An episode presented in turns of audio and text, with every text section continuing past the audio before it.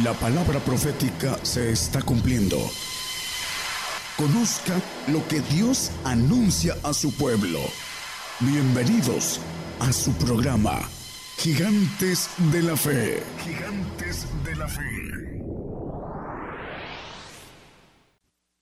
Bueno, eh, para empezar el saludo a los presentes, Dios les bendiga a todos los presentes aquí y a todos los que nos escuchan a través de las FM, AM, las televisoras en otros lados de otros países, aquí mismo en México. Eh, amanecí hoy con ah, las noticias de que en Arabia Saudí este, hubo el asunto de ah, una devaluación. Eh, el día de hoy salió en las noticias y hablando, no es el tema, pero quiero que el tema tiene que ver con esto. En Apocalipsis nos habla de el caballo negro en el capítulo 6. Vamos lo voy a tomar como, referencia. Ahorita vamos a, ver el tema. Eh, en el 6.6, por favor, hermano.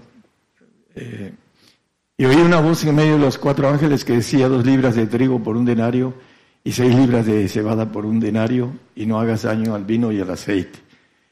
Ah, todavía por eso estamos aquí, porque el vino y el aceite tienen que ver con la santidad y la perfección.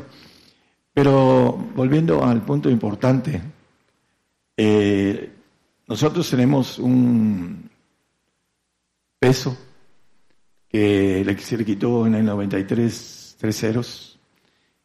Ah, el dólar que vale 20 pesos vale 20 mil. Ese es el, valor real del peso mexicano.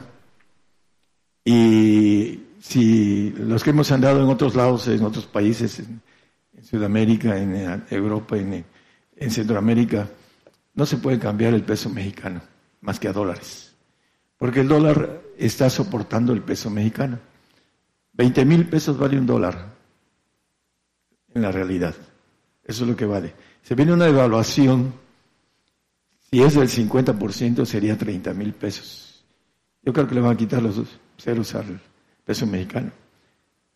Eh, por el problema que va a tener Estados Unidos también de la devaluación que viene para la nación más endeudada de todo el mundo. Y como estamos agarrados con alfileres de los, del dólar, en cualquier lado del mundo donde he estado, los hermanos pueden ser eh, también de testimonio, no se puede pagar con pesos mexicanos. Ni aún aquí en el Quetzal de Guatemala, que es nuestro vecino, hay que cambiar a quetzales los pesos mexicanos. Y así, a los empiras y el dólar argentino, etcétera, el euro, todo. No hay en donde nos agarren el peso mexicano, en ningún otro país más que cambiándolos a dólares. Esa es la experiencia del tiempo que he estado afuera ah, yendo a servir al Señor. Entonces, estamos a punto de que el caballo negro termine su obra y empiece la guerra después de una eh, devaluación. Normalmente viene después la guerra. caballo, ah, el caballo negro va a dejar de Va a seguir cabalgando más fuerte, pero la guerra va a traer otra ah, detención de la economía, otra devaluación. Ahorita hay muy poco trabajo, sobre todo aquí en Coaxacualcos, pero se va a ir extendiendo en México y en Venezuela, cómo están los venezolanos. Un café vale, yo creo que como un millón y medio, algo así es lo que tengo entendido. Un café que nos tomamos eh, aquí en la cafetería, se pagamos 30 pesos o 40 pesos, allá vale un millón y medio de pesos eh, bolivianos. Entonces, eh, el punto del mensaje que tiene que ver con las cosas que vienen, dice la palabra en el siguiente texto, por favor. Cuando abrió el cuarto sello, oí la voz del cuarto animal que decía, ven y ve, vamos a ver esto. la mayoría, los que se vayan antes, va a ser por misericordia del Señor, porque no van a aguantar. Y dice en el 7, eh, en el 8, perdón, y miré aquí un caballo amarillo y el que estaba sentado sobre él tenía nombre, por nombre muerte, y el infierno le seguía, y le fue dada potestad sobre la cuarta parte de la tierra para matar con espada, con hambre, con hambre. Eh, dice por ahí un dicho de, de mi padre, que el hambre es canija, pero más el que la aguanta. Ah, tenemos que estar preparados, hermanos. Ah, es importante, la mayoría de, la gente que no tiene ayunos largos no está preparado para lo que viene. ¿Por qué? Porque lo vamos a ver ahorita con el mensaje. Dice con mortandad y con las bestias de la tierra. Viene una cuarta parte de la humanidad dentro de poquito. Vamos a ver rápidamente cómo van a perecer esta cuarta parte de la tierra a través de la guerra terrible que viene. No, hay una imaginación acerca de esto. Es lo que viene a través de la palabra. Nadie eh, maneja el mensaje fuerte porque siempre andan con otros um, intereses y dicen nuestras ovejas se van a ir porque le predican de esa forma. Y claro, se van. Hay algunas que se han ido porque no quieren tener el conocimiento de las cosas que vienen y que van a llegar, porque así lo dice la palabra. Si mi brazo derecho lo ordenado, ¿quién lo podrá detener? Hablando del Señor Jesús. Bueno, el tema es todo o nada. Todo o nada. Ese es lo que es el tema. Vamos a ver en 1 Timoteo 6, 7. ¿A qué se refiere todo y nada? Porque nada hemos traído a este mundo y sin duda nada podremos sacar. Hay gente que hace mucho dinero, pero no se va a llevar nada. Aquí yo tuve un hermano en Cristo que era muy rico, uno de los más ricos de Coaxacualcos. Y él decía, yo soy creyente, no soy convertido. Sabía qué es lo que es la conversión y qué es ser creyente. Ya murió y dejó, no sé, como unos 100 millones de pesos a sus hijos. En aquel tiempo, ahorita es mucho más. Y ah, se empezaron a pelear entre sus hijos, porque es la raíz de todos los males el amor al dinero. Y, luego he visto familias conocidas que son ricas y que se muere padre la madre, eh, ya no tienen ninguno de los dos, y empiezan entre los hermanos a, a pelearse por la herencia. Eh, vamos a, ver que nada hemos traído a este mundo. Venimos desnudos y nos vamos desnudos. Hagamos lo que hagamos. Hagamos mucho dinero no hagamos nada. Así venimos. Desnudos y nos vamos desnudos. Job 8.9.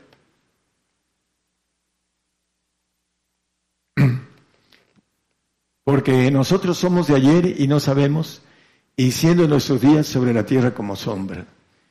Eh, también el tiempo del hombre es pequeño, corto de días, dice la palabra. Aquí dice que como sombra es el de nuestros días. Y en eso hagamos lo que hagamos, no nos llevamos nada. Isaías 40, 40 17. Dice, como nada son todas las gentes delante de él, y en su comparación serán estimadas en menos que nada y que lo que no es. Dice, vamos a ver por qué dice esto la palabra, ¿no? En nada son todas las gentes delante de él, nada. Y en la comparación dice que serán estimadas en menos que nada. Vamos a ver otro texto y vamos a entender lo que está diciendo Isaías, que el hombre que se dedica a tener las cosas aquí, no las tiene allá, porque es del mundo. Y la palabra dice que las cosas que están en el mundo, el amor del mundo, no está el amor del Padre en él. Y al final de cuentas se va a reducir a esa palabra, dice nada. Ahí mismo en Isaías 41, 24. He aquí que vosotros sois de nada y vuestras obras de vanidad. Ahí está eh, la clave. Abominación el que os escogió. Hablando de escoger la vanidad de esta vida.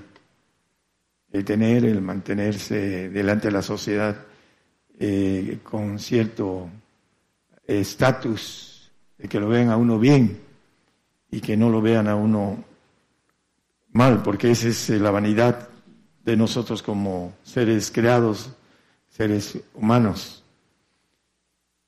Job 1.21, ah, aquí también maneja eh, varias cosas, pero dijo, desnudo salir del vientre de mi madre, lo mismo que maneja en otros lados que leímos, y desnudo tornaré allá, no al vientre de la madre, la madre tierra, ah, pero dice allá, ese desnudo.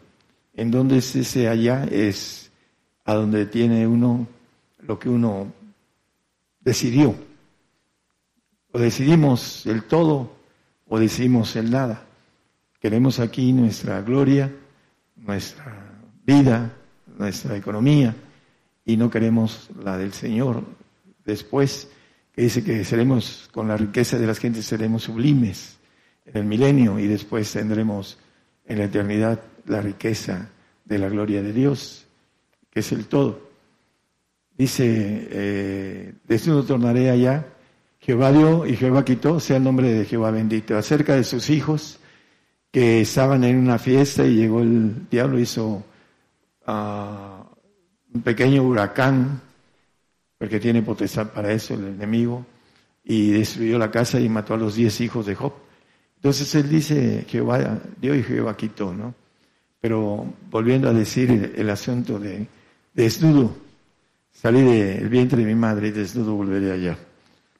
El que eh, no toma los tesoros que dice el Señor, que hagamos tesoros en los cielos, donde no roban, no minan, no hurtan.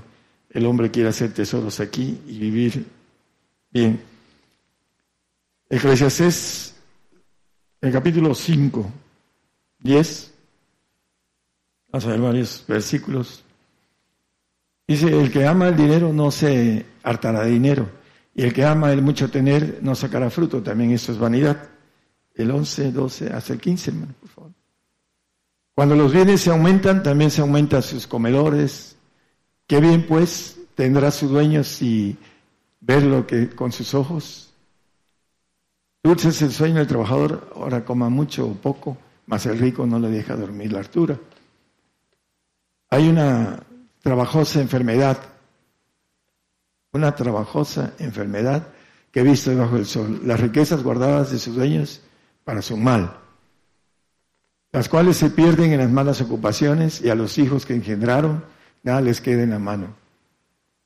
Como salió del vientre de su madre desnudo, así vuelve tornando como vino y nada tuvo que su trabajo para llevar en su mano. Nada tuvo de su trabajo para llevar a la otra vida. Nos vamos desnudos, venimos desnudos y lo único que podemos tomar es el todo que el Señor nos ofrece para la siguiente vida. La falta de fe es lo que hace que el hombre quiera su pago en esa vida. El Salmo 49, 17 habla del el pago la gente que quiere aquí eh, lo que significa nada, porque no se lleva uno nada. Porque muriendo no llevará nada, ni descenderá tras él su gloria. Es el salmo que habla de el hombre rico y dice que es locura su camino, dice Dios acerca de eso. En el, eh, eh, ahí mismo en el 10, 11 y al 13, por favor, dice que dejan sus riquezas a otros. Pues se ve que mueren los sabios, así como el insensato y el necio perecen y dejan a otros sus riquezas. Hasta el 13, En su interior, en su interior, perdón, tienen que sus casas serán eternas y sus habitaciones para generación y generación. Llamaron sus tierras de sus nombres. Mas el hombre no permanecerá en honra. Es semejante a las bestias que perecen. Este es su camino, su locura. Con todo corren sus descendientes por el dicho de ellos. Y maneja también eh, al final, eh, en el 19, lo que dice la Biblia acerca de ellos. Entrará a la generación de sus padres, no verán luz para siempre. Aquellos que tienen, como dice el, Salmo 49, 17 que leímos, ah, que no, en muriendo no llevarán nada, es la paga de ellos, eh, dice creo que el 18, 17. Ah, ok, pero dice, no llevarán nada, así es. Entonces, el punto es importante entenderlo. Nacemos desnudos y volvemos desnudos a la tierra, al polvo. No nos llevamos nada, lo que tenemos que hacer es ir por todo. Porque el Señor nos dice, hablando del Hijo, y lo vamos a ver más adelante, dice que el que venciere poseerá todas las cosas y yo seré su hijo, yo seré su Dios y él será mi hijo, perdón. El punto de vencer es ir por todo lo que el Señor nos ofrece. Aquí no podemos llevarnos nada. Hagamos lo que hagamos, es lo que estábamos viendo. No vamos a llevarnos nada a la tumba. Primera de Juan 5.4. Vamos a ver que hay dos especies de cristianos, o especies por decir, tipos, que manejan la palabra que tiene que ver con algo que deja atrás la cuestión de ese mundo y de las cosas que se hacen y que no se pueden llevar. Porque todo aquello que es nacido de Dios vence al mundo. Y esa es la victoria que vence al mundo nuestra fe. ¿Quiénes son los que vencen al mundo? Bueno, aquí habla del nacido de Dios, el que tiene el Espíritu de Jesucristo. Dice que eh, en Romanos 8:9 al final dice que el que no tiene el Espíritu de Cristo no es de Él. El tal no es de Él, dice. El nacido de Dios es el que tiene el Espíritu de Cristo en los huesos, en su Espíritu de Dios. Y va a vencer al mundo. Viene la barredora para todos. Estamos en una generación bien importante, hermanos, que podamos encontrar, eh, vencer al mundo. Los santos son los que van a vencer al mundo. Volvemos al texto, por favor, de 5.4 y primera aquí nos maneja, que ellos van a vencer al mundo, los santos. Hay varias clases de santos, el pueblo santo, el, sacerdote santo, el levita santo y el, el, pontífice santo, que es el más alto de los cuatro eh, clases de santos. Esos van a vencer al mundo. Pero hay otros que no son del mundo. Dice el Señor en eh, Juan 17, eh, creo que es 14, no, perdón, es, sí, es 14, 15 y 16.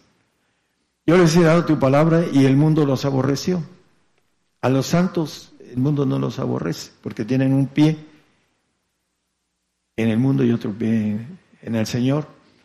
Y al final tiene que sacar el pie del mundo para vencerlo. En, estos, los perfectos son los que no son del mundo. Dice el, eh, mundo los aborreció, nos aborrecen, eh, no voy a decir que la, ah, cómo es el asunto, ya lo hemos visto en otros pasajes, en otras prédicas, pero existe ese aborrecimiento del santo hacia el perfecto.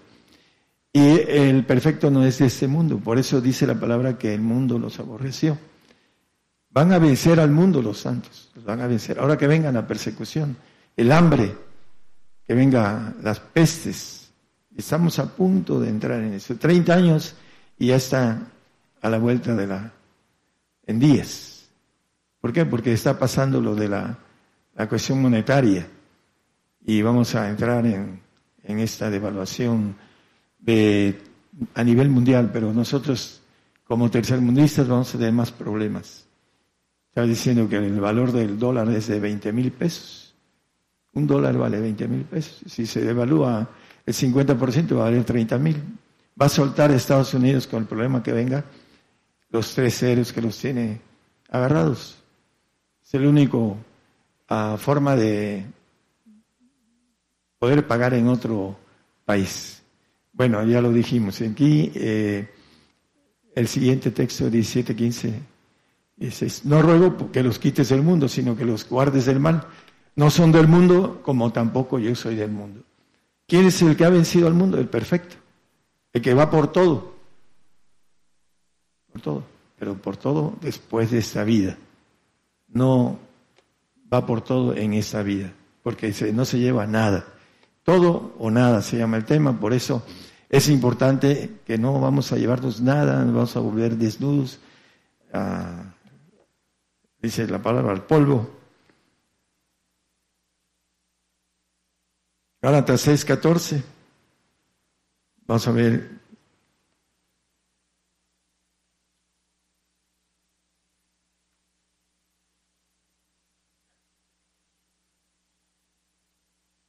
No, 6, 14. Más lejos esté de mí gloriarme, sino en la cruz de nuestro Señor Jesucristo, por el cual el mundo me es crucificado a mí y yo al mundo. El apóstol Pablo. Dice el apóstol Pablo, no lo ponga, en Filipenses 3:15, eh, todos los que somos perfectos eso mismo sintamos. Si otra cosa sentís, dice que Dios nos las revelará. Pero dice, lejos esté de, de mí gloriarme, sino en la cruz de nuestro Señor Jesucristo. Dice, por el cual el mundo me ha crucificado a mí y yo al mundo. La importancia de saber que no solo el que toma su cruz y me sigue, dice, es digno de mí, sino también hay que crucificar al mundo para ser perfecto, para ir por todo. Si no, no vamos por todo. El Señor no nos va a entregar ese todo si no alcanzamos, como el apóstol, un ejemplo. Crucificó al mundo. Y el mundo dice de manera personal, el yo. El yo lo más difícil que hay que eh, crucificar. Decía un hermano que nos está escuchando en España, que lo más difícil para el hombre es crucificar su yo, el yo del alma, el espíritu humano, el que trae un ADN que engañoso, dice, y perverso es el corazón que produce los pensamientos y que para poder quitar esos pensamientos hay que filtrarlos con la palabra fresca. Dice la bienaventurada el varón que medita en su ley día y noche para poder filtrar la palabra fresca. Eh, Aquí puse un texto. vamos a seguir hablando en el sentido espiritual con relación al todo o nada. Ya toqué en Filipenses 3:15 que él se, maneja perfecto, el, apóstol Pablo, y maneja en el, eh, aquí dice, todos los que somos perfectos. El perfecto, lo vamos a ver a la luz de la Biblia, es el que va a recibir el todo en la otra vida, aquí en el milenio y en la eternidad. Y depende de su capacidad de trabajo en la perfección, su gloria dentro de los reyes. A uno le va a dar diez, hablando de una parábola, diez ciudades, a otro le va a dar cinco, hablando de una forma ah, metafórica el Señor con relación a lo que nos va a dar. Segunda de Corintios 6:10 nos habla de algo importante, como doloridos, mas siempre gozosos, como pobres, mas enriqueciendo a muchos, como no teniendo nada. Él no quiso el todo de aquí, quiso el todo de allá, mas poseyéndolo todo.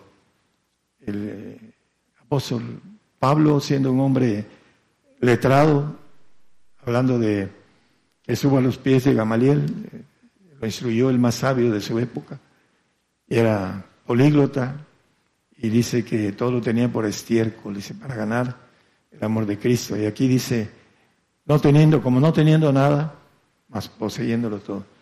Él ah, en la Biblia dice que rentaba las casas donde iba, porque no tenía nada. Todo lo había dejado por el Señor. Eh, la importancia de entender el recibir todo o recibir nada. 1 Corintios 7, 34.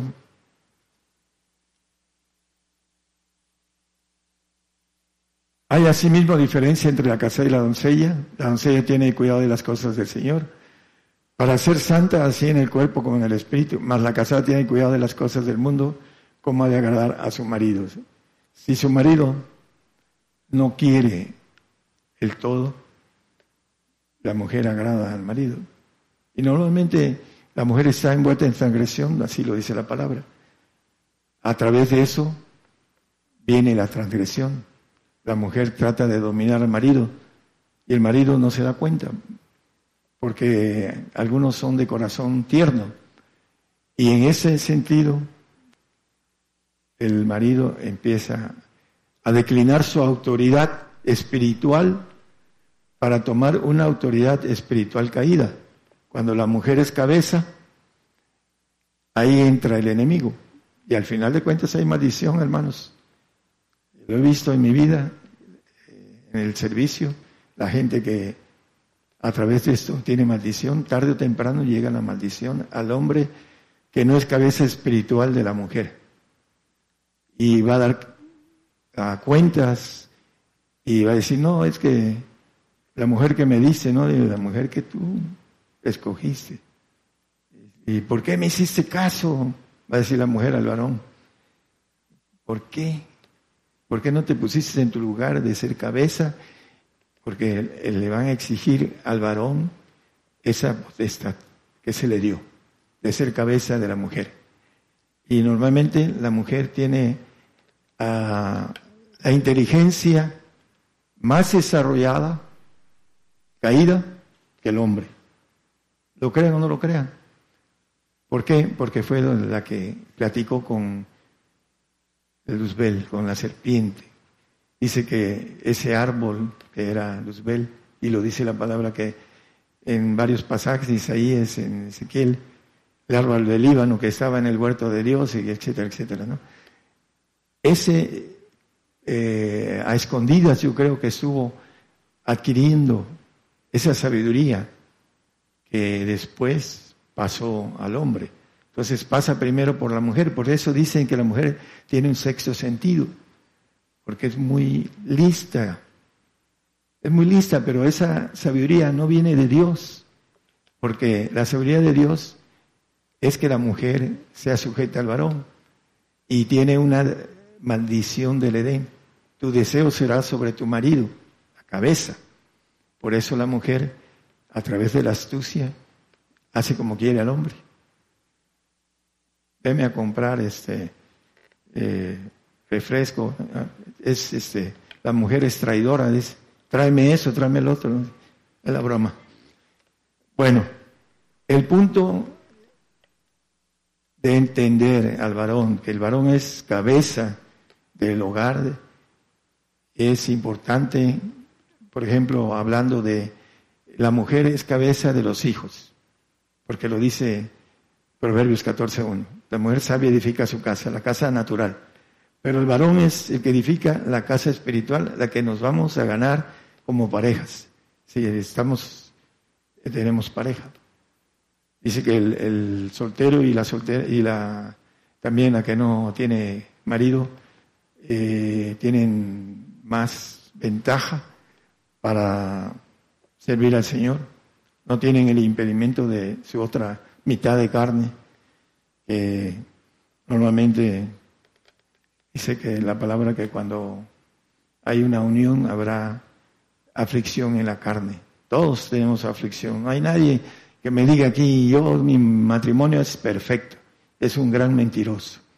¿Por qué? Porque la carne no se sujeta a la ley de Dios ni tampoco puede. Y la mujer es la que jala más al hombre si el hombre no es espiritual y no tiene la oportunidad de obtenerlo todo. Vamos a Lucas 16. Bueno, el, 1 Corintios 7:34 fue el que leímos, ¿verdad? En Lucas 16, 17 dice acerca de la palabra, pero más fácil cosa es pasar el cielo y la tierra que cruzarse en la tilde de la ley. Aquí la importancia, hay varios este, textos en, donde maneja que el cielo y la tierra pasarán. Los que son del mundo van a pasar. Lo dice la Biblia que el siervo no queda en casa para siempre, el que queda en casa para siempre es el hijo. Y es el hijo legítimo, el que tiene el espíritu del Padre, el perfecto. Como dice Mateo 5, 18, 48, dice que es el perfecto, es como vuestro Padre que está en los cielos es perfecto. El perfecto en el 5 de Hebreos, vamos a ver Hebreos 7, 28, eh, perdón. Porque la ley constituye sacerdotes hombres flacos, mas la palabra del juramento después de la ley constituye al Hijo hecho perfecto para siempre. Hablando del perfecto, Dice, después de la ley, la Biblia dice que ni un tilde ni una jota perecerán de la ley, que el cielo y la tierra pasarán, mas su palabra no pasará. Es 5.18 de Mateo. Entonces aquí nos dice con claridad que después de la ley, después de que la tierra sea deshecha por fuego, maneja en varias partes la Biblia, una de ellas es Pedro, eh, creo que es el 19, no lo pongan, hermano es simple una referencia. Eh, la tierra, dice, vi un cielo nuevo y una tierra nueva, porque las primeras cosas pasaron, dice, el 21.1 de Apocalipsis. Esto va a desvanecerse en el sentido de que esa tierra va a ser después de 1500 años, cuando venga el Señor, y 1500 años después va a ser destruida aproximadamente, y no va a ser nada de lo que es. La gloria de este paraíso tierra va a ser nada. Si nosotros nos apegamos a la gloria mundana, también vamos a obtener nada. Nos vamos a ir primeros desnudos y después vamos a desaparecer en los cielos.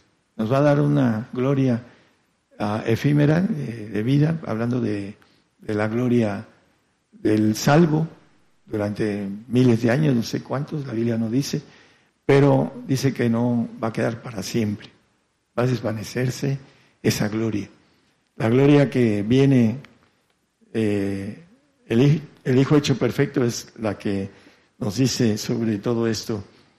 Eh, el santo se santifica, según Corintios 7, 1, hay cuatro niveles de santos. ¿Cómo se puede santificar para llegar a ser perfecto? Así que, amados, pues tenemos tales promesas, limpiarnos de toda inmundicia de carne y del alma, ahí está refiriéndose al alma, perfeccionando la santificación en temor de Dios. Para obtener la perfección necesitamos tener temor de Dios. Hay muchos aquí que no tienen temor de Dios digo porque tenemos aquí eh, la carne, no se logran ah, tener una relación con el Señor íntima. Eh, se han descuidado desde hace mucho tiempo y la carne siempre se encima cuando uno no se cuida en la relación con el Señor. Hace muchos años me dijo el Señor, te voy a enseñar algo que no leas ni ores 15 días. Me pasó para poder empezar de nuevo. La carne estaba encimada. Imagínense las personas que no oran, dice una hermana, tengo nueve años sin orar en lenguas. Hay mucha gente que recibe lenguas y no sabe ni para qué son. No oran. No tienen contacto con el Espíritu Santo quiere llevarlos a la santificación, con el Señor y el Señor quiere llevarlos con el Padre. Ese es el camino. Pero impedimos a través de nuestra carne porque no la sujetamos y no la logramos amarrar, como dice el apóstol Pablo, y no militamos en el espíritu porque no nos procuramos y la carne está encima. Dice que no puede la carne sujetarse a la ley de Dios. Dice que ya eso lo conocemos, que no puede, eh, esa carne no regresa a nosotros. Tiene su inteligencia en la parte del tálamo que llama la Biblia. El cerebelo le llaman los científicos. Esa inteligencia que tiene es bastante buena, hermanos. Mucha gente no sabe de esa inteligencia tan fina que tiene el cuerpo. Se, eh, hablando del alma, ah, se confía en, el razonamiento del espíritu humano. Se siente muy inteligente. El hombre más inteligente del mundo de todos los antes y después, Salomón, dice que hizo lo malo delante de los ojos de Jehová el hombre más listo de todos los tiempos en el alma. El alma tiene que sujetarse al espíritu. Para eso fuimos ah, creados, para eso fue el hombre metido al, aquí a la tierra, para que cayera y para filtrarnos. Ya esto lo vimos eh, hace poco, el filtro. Ahora la decisión, nada, todo o nada. ¿Qué es lo que queremos después de esta vida? No lo creemos porque no tenemos trato con el Señor. Si tuviéramos un trato con el Señor, de manera eh, que fuéramos avanzando, enseguida empezaríamos a ver que eso es cierto y que se palpa y se toca y que es real y que el Señor es de otro nivel que nosotros. No es, no miente, es perfecto. Dice por ahí la palabra que él no es hombre para que mienta, ni hijo de hombre para que se arrepienta. Lo que tiene dicho, palabra fiel es esta, dice, que si sufrimos con él, reinaremos con él. Si le negamos, él nos negará. Viene el tiempo del hambre, hermanos. Viene el tiempo de la guerra, viene el tiempo de la prueba. Estamos listos, dice, está listo tu corazón. Cuando yo obrare contra ti, a través de los ángeles caídos. Él permite esto para ser filtrados para un trabajo muy importante en los cielos. Esa es la importancia de haber creado al hombre y lo está filtrando. Según el Pedro 3.10, ya vamos a terminar. Segunda de Pedro 3.10.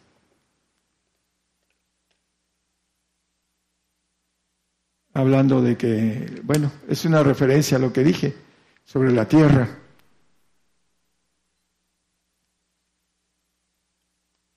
Y las obras que están en ella serán quemadas. Las cosas que el hombre ha creado junto con toda la tierra, ¿no? Como dice los pueblos. El texto que leímos al principio, serán nada, dice. Vamos a Apocalipsis 21.7, ya lo tomé como referencia.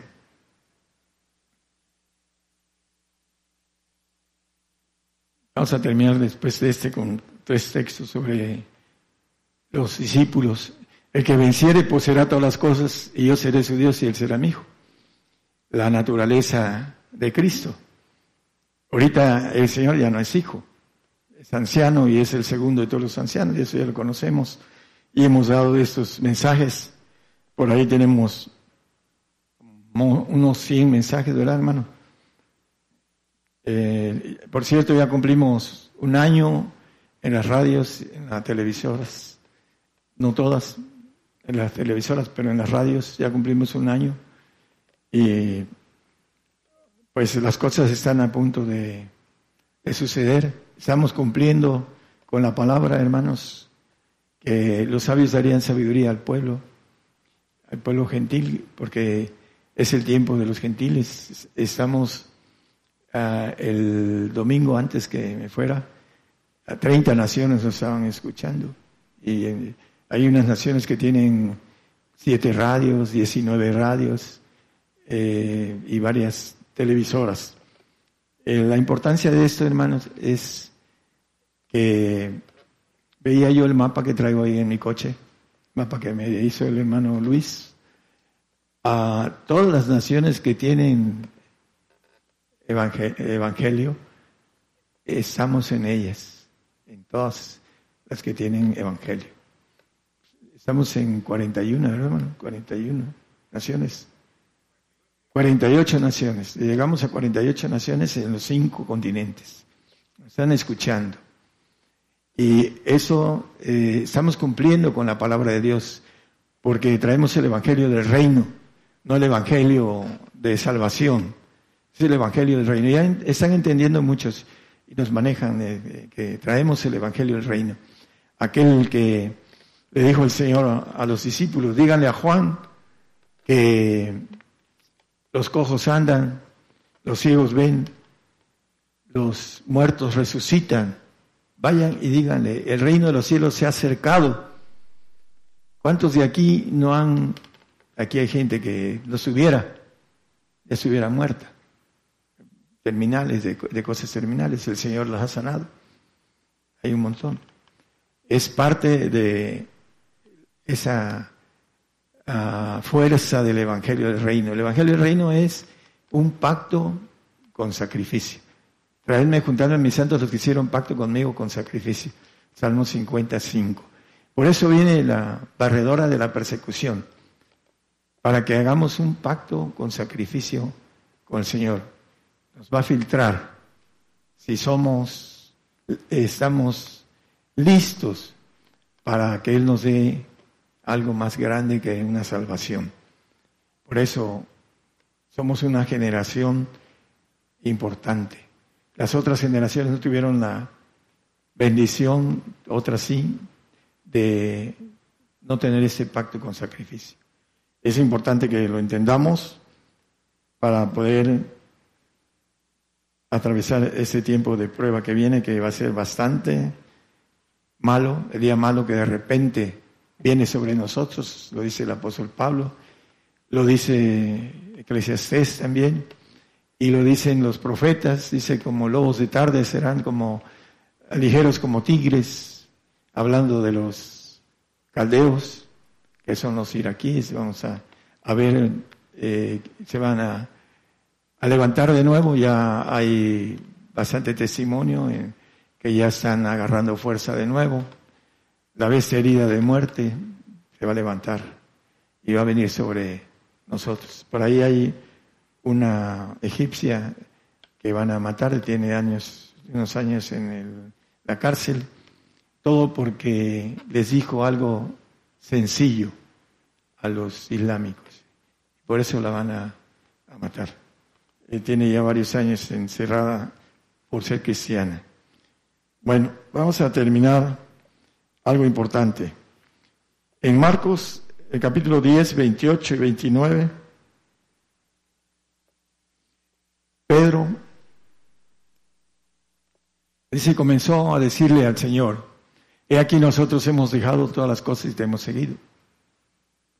Y respondió Jesús, dijo, de cierto os digo que no hay ninguno que haya dejado casa, o hermanos, o hermanas, o padre, o madre, o mujer, o hijos, o heredades por causa de mí y del Evangelio, que no reciba cien tantos, ¿no?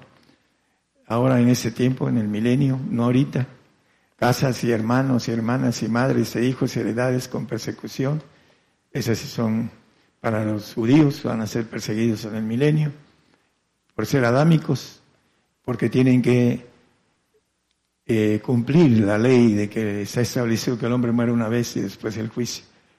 Ahí en el final, cuando el Señor suelte al diablo, va a perseguir a los judíos que son adámicos, que se van a multiplicar como la arena del mar para ser reyes en la eternidad, para ir a supervisar el universo. Dice que no faltará varón que se siente en el trono del Señor, hablando de David como figura. Y maneja en el siglo venidero la vida eterna. El que no reciba, dice el que el apóstol maneja, una lista de casas, hermanos, hermanas, madre, hijos, heredades. Pero aquí dice, eh, a ver, en el anterior, donde dice, padre, madre o mujer, es que algunos quieren dejar a sus damas, ¿no? ¿no? Y quieren cambiar de, de modelo. ¿Serio? Tiene uno que estar luchando con eso, con los hermanos. Dice, ya, hermano, dice, ¿por qué la mujer es más amarga que la muerte? Dice, bueno, ¿quieres una respuesta espiritual o una natural? No, por la espiritual. Bueno, dice Juan en el 17.3, dice, y vi, dice, y fui a la, en espíritu. Es Apocalipsis 17.3. Y me llevó en espíritu al desierto y vi una sentada, una mujer sentada sobre la bestia eh, bermeja, pero esa mujer dice Zacarías que fue llevada a la tierra del Sinar, a la tierra de Irak, ahí está encerrada en Irak, va a ser suelta, va a venir sobre nosotros.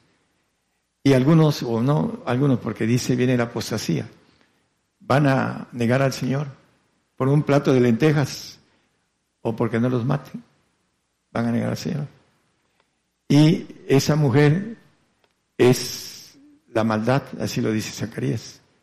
Es la amarga, dice que va a llevar a muchos al lago de fuego. Esa es la mujer amarga. ¿Por qué? Porque no van a querer morir por el Señor, porque no están listos para morir por el Señor. Es importante que estemos armados de ese pensamiento, dice el apóstol Pedro en 4.1 de Primera de Pedro. Dice que debemos estar armados de lo que Cristo padeció, nosotros estemos armados que vamos a padecer. Dice, pues que Cristo ha padecido por nosotros en la carne, vosotros también están armados del mismo pensamiento. Viene el padecimiento para aprender obediencia. En Hebreos 5.8 dice que aunque era hijo, por lo que padeció, aprendió la obediencia. Cristo. Viene para nosotros aprender obediencia. El domingo pasado hablamos de humildad y de obediencia. Y nos falta mucha obediencia a todos. Pero vamos a aprender obediencia en el padecimiento.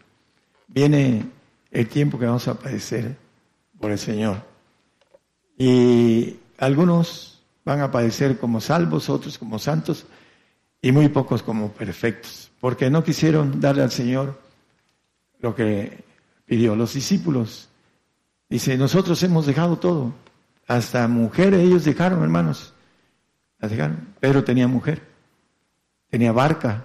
Era de los más pobrecitos. Pero lo dejó todo. Nosotros que hemos dejado todo. Es cierto que después eh, anduvo haciendo sus detalles el apóstol, pero porque era medio collón, miedoso. Lo dice la palabra y y Jacobo fue algo que no entró en esa eh, desobediencia de Pedro. Se le dio un, pueblo ya, eh, maneja la palabra desechado a Pedro. Y el bueno fue Pablo. ¿Por qué? Porque había en él una gran diferencia. Él dice, estoy dispuesto a morir Estoy dispuesto a eso y más, dice el apóstol. Y el apóstol sufrió y trae una lista de todas las cosas que le pasaron. Y Pedro salió huyendo de Jerusalén por la persecución y andaba en Corintios, andaba en Gálatas y ya sabemos la división que hacía en Corintios y en Gálatas decía que se eh, circuncidaran para que no se persiguieran y Pablo le dice que le resistió en la cara porque andaba mal. Y Jacobo, que andaba con él, porque Jacobo y Juan eran uña y carne entre los tres, Jacobo se regresó a morir a Jerusalén. No estuvo de acuerdo con Pedro. Y jovencito, se lo mataron. Dice la Biblia, fue el primero. Pero Pablo anduvo huyendo, digo, Pedro anduvo huyendo. Hasta viejo ya regresó a Jerusalén. Ya, ya murió por el Señor. Pero el punto de todo esto es que dentro de todas las cosas aprendió obediencia Pedro, con todos sus uh, defectos del apóstol. El otro era más, uh, tenía más escuela el apóstol Pablo y por eso le fueron dados los misterios para nosotros. Están escritos y gracias a Pablo que escribió los misterios, a nosotros nos han llegado los misterios para, son para los santos. Todos aquellos que nos escuchan, algunos uh, lo toman y otros no. Pero los misterios son para los que están adentro, dice el 4.11 de Marcos. Los que están afuera no, dice. Los salvos. A vosotros he dado a saber el misterio del reino de Dios, más a los que están fuera, los salvos van a estar fuera del reino de Dios, en el segundo cielo, o los cielos de los cielos, donde no confía el Señor. Ahí hubo la rebelión del segundo de los cielos. Ahí el ángel Luzbel quería los tres eh, completo la supervisión de los cielos de los cielos. Tenía una tercera parte y eh, dice que se enateció. El orgullo, el hombre pierde piso y traemos orgullo en el ADN de él. Y eso que trabaja en el hombre para no aceptar las cosas espirituales, para no esforzarse en las cosas espirituales. Ya me pasé de tiempo, vamos a terminar en Mateo 19, 29. También es lo mismo que dice Cualquiera que dejare casa, su hermano, su hermana, su padre o madre o mujer, es el, que leímos, No, ese es otro, ¿verdad? O tierras, por mi nombre recibirá cien veces tanto y heredará la vida eterna. Bueno, ah, hay una ley para el santo y hay una ley para el perfecto. El perfecto deja todo. Dice, ya hemos visto el que no renunciara a todas las cosas que que tiene no puede ser mi discípulo. En Lucas 11:33 maneja 12:33, 11. No, no sé si es 12, sí, es 12, perdón. No, hermano, no es ese. Es 14:33, disculpe. Ya con eso terminamos. Así pues, cualquiera que vosotros que no renuncie a todas las cosas que posee no puede ser mi discípulo. Y en el siguiente, vosotros sois la sal de la tierra, dice. Buena es la sal, mas si aún la sal fuere desvanecida, ¿con qué se adobará? Buena es la sal. Si nosotros no entramos al todo, no tenemos sal para salar, conservar. Es lo que la sal es una con, habla de los alimentos, le ponemos sal para conservarse. La sal es esa. De, que poder traer a la vida eterna a otros. Si no tenemos esa sal que es, tiene sabor, no traemos a los otros. Y si no testificamos, nuestra gloria es menor, menor, sean salvos, santos o perfectos. Por eso es importante que nosotros, la sangre del prójimo que está a nuestro lado, no sea demandada sobre nosotros, porque nuestra gloria va a ir decayendo por no haber hecho lo que el Señor nos dice. El testimonio de nuestra vida y el testimonio de nuestra boca que sale con sal debe de ser eh, adobada para que pueda sazonar a muchos. Y estamos hablando ahorita a muchas personas en muchas partes del mundo. Queremos a terminar el trabajo encomendado por el Señor para que estemos listos para la persecución que viene para nosotros. Ahorita estamos tranquilitos. Hay gente que va a salir huyendo, pero desgraciadamente no podemos tomar la decisión por nuestros hermanos. Es personal y lo único que necesitamos hacer por ellos es tratar de empujar, tratar de conservar esa semilla sembrada a través de el poder de la oración, no de orar, sino el poder que te da el Señor cuando haces las cosas y tienes el respaldo de los ángeles de Dios que son todopoderosos, no los ángeles creados. Los ángeles creados son para los santos. Para eso son los ángeles creados. El santo puede manejar ese ejército, pero el perfecto maneja el ejército todopoderoso de Dios. Y gracias a eso tenemos todo esto en la cuestión de la gente que nos está escuchando, porque Dios nos profetizó hace como seis años, ahí está la profecía, que nos iba a abrir las radios, las televisiones y el Internet. Y a veces en el Internet estamos terminando y ya están cerca a casi 30 mil personas que están conectadas en eh, algunos de los, eh, que son ah, el YouTube. Tenemos ahí una información de varios.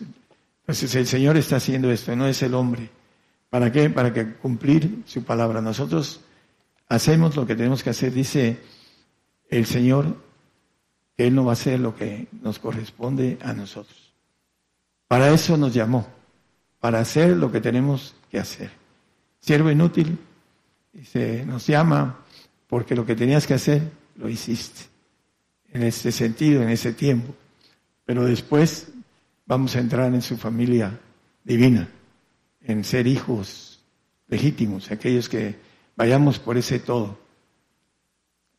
Tenemos que vencer nuestro espíritu, espíritu humano que trae soberbia y que trae muchas cosas. Y para eso necesitamos tener carácter, fuerza, voluntad para hacer las cosas.